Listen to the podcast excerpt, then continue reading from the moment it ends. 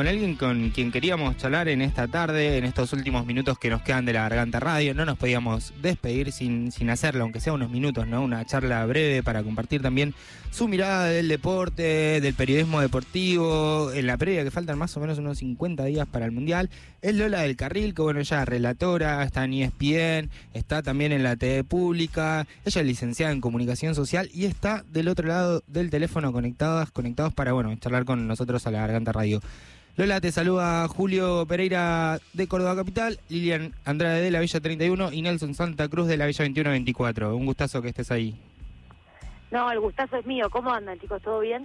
Bien, ahora corriendo porque es un sábado lindo. Yo soy cordobés, vine a Buenos Aires acá y bueno, queríamos charlar un poquito de vos sobre, bueno, fútbol básicamente y tu, tu trabajo.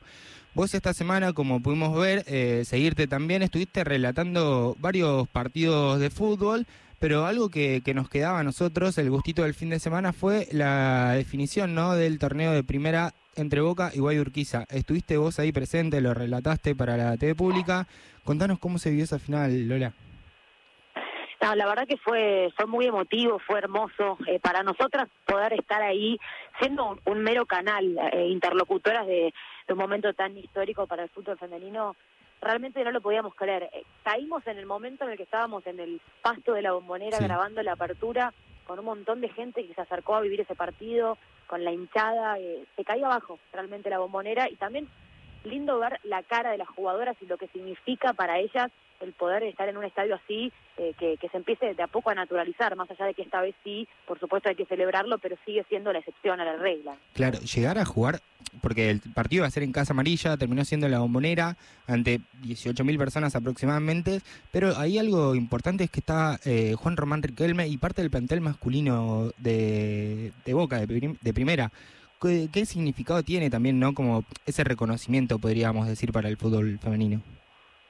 Y yo creo que es muy importante también que se empiecen a vincular los planteles de, de igual a igual, que haya apoyo de un lado y, del otro. Siempre es lindo, lo hemos visto, por ejemplo, en, en, la Eurocopa hace algunos meses que, que todo el plantel de la selección de Inglaterra se acercó a alentar a, a las Leonas en la final. Son gestos que son importantes para las jugadoras, ellas lo sienten, lo valoran. Si, si hablas después cara a cara con alguna te, te, van a decir, ¿no? También, y el nerviosismo que para ellas implicaba que estuviera Juan Román Riquelme, que más allá de lo que fue como jugador, es vicepresidente de la institución, claro. por supuesto que correspondía que estuviera ahí, pero muy, me pareció muy lindo el gesto de, de los jugadores de acercarse también y de, de, estar en su casa, que es la bombonera, para alentar al plantel femenino, que una vez más vuelve a demostrar que, que está en lo más alto del fútbol femenino. Para mí es, es, muy importante realmente que, que eso se empiece a, a dar cada vez más, que lo empecemos a ver, ¿no? Que no sea únicamente en la final, pero pero también estuvo muy lindo. Nosotros nos enteramos en vivo, ¿no? Cuando poncharon de repente el palco de, de Riquelme y, estaba Paul Fernández, estaba el Cielo Weigan, de Romero, bueno, varios de, de, del plantel.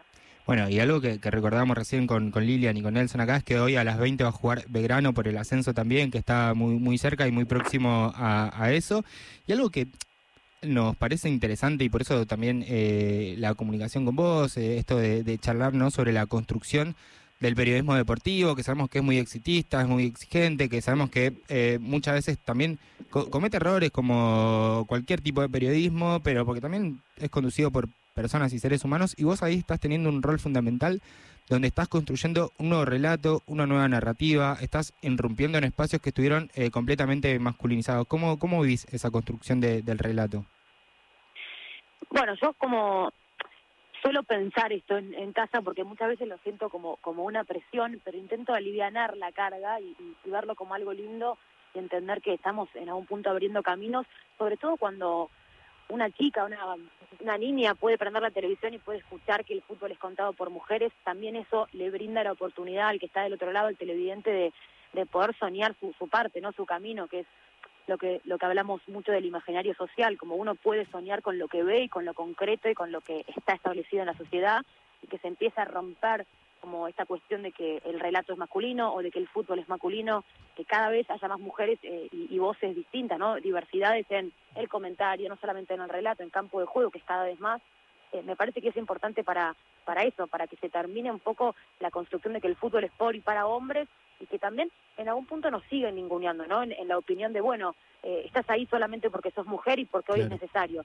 Yo lo que digo es, eh, lo importante es hoy estar, ¿no? Ocupar ese espacio, que se sigan rompiendo esos patrones, que se siga rompiendo como el, fútbol eh, contado por hombres, y por eso creo que en, en mi parte yo me siento una privilegiada. Y también dio un poco la casualidad que por el contexto, por el momento, por coyuntura y por el programa en el que estuve, me tocó a mí quizás ser de las primeras que pusieron el cuerpo y la voz, pero importa un poco más el movimiento que, mi nombre, ¿no? Que, Lola en sí misma como, como relatora, sino lo que lo que deja también todas las que vinieron antes, hay las que la lucharon en, momentos como mucho más inoportunos.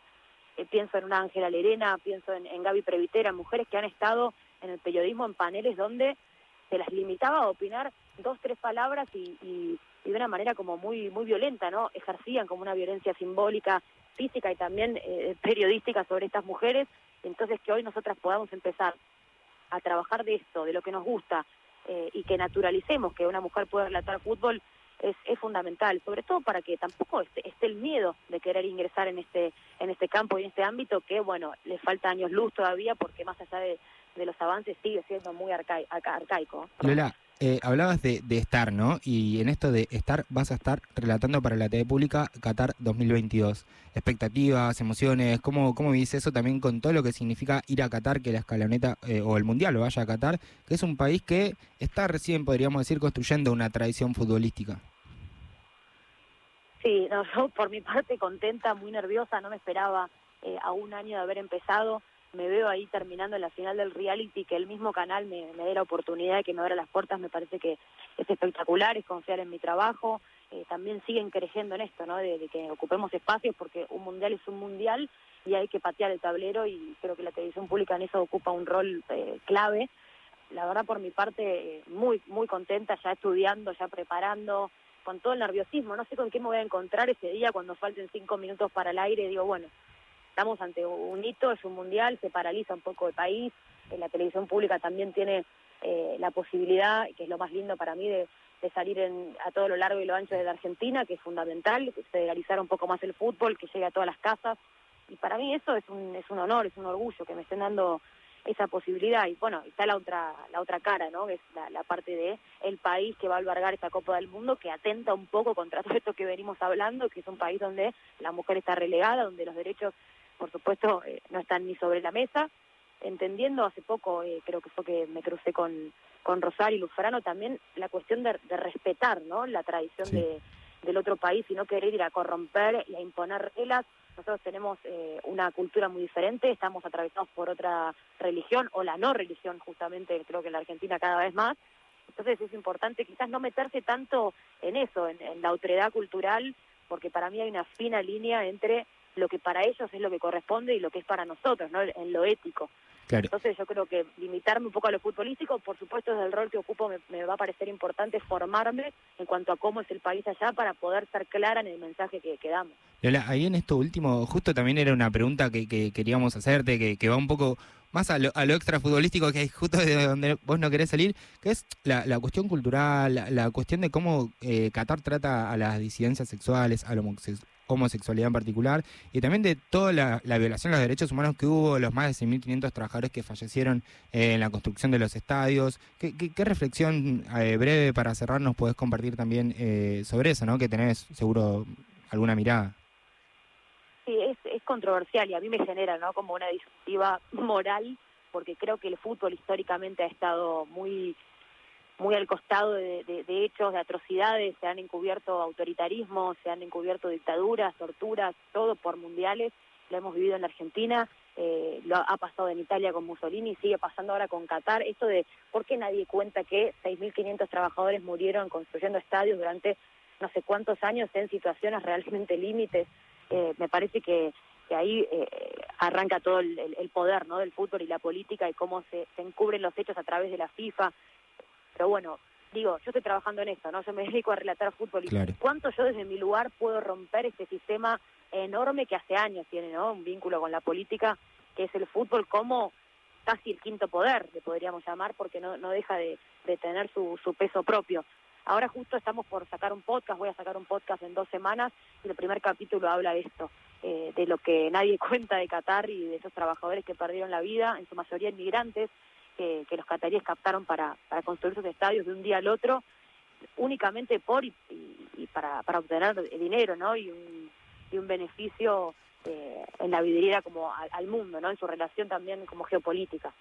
Lola, eh, un gustazo la comunicación que estamos teniendo, la charla y todas las reflexiones sobre esto particularmente, pero sobre tu trabajo y lo que venís construyendo nos parece interesantísimo. Más que invitada a una villa a relatar un partido de fútbol popular en alguna de nuestras asambleas. Así que, bueno, te mandamos un abrazo grande y esperamos vernos pronto o irte pronto eh, en algún relato por ahí muchas gracias por, por la comunicación y cuando quieran, ¿eh? sale ahí un, un relato de fútbol siempre, siempre me, me, gusta y siempre es ameno y me gustaría jugar, si me invitan también. Te vamos a invitar. Estoy 100%.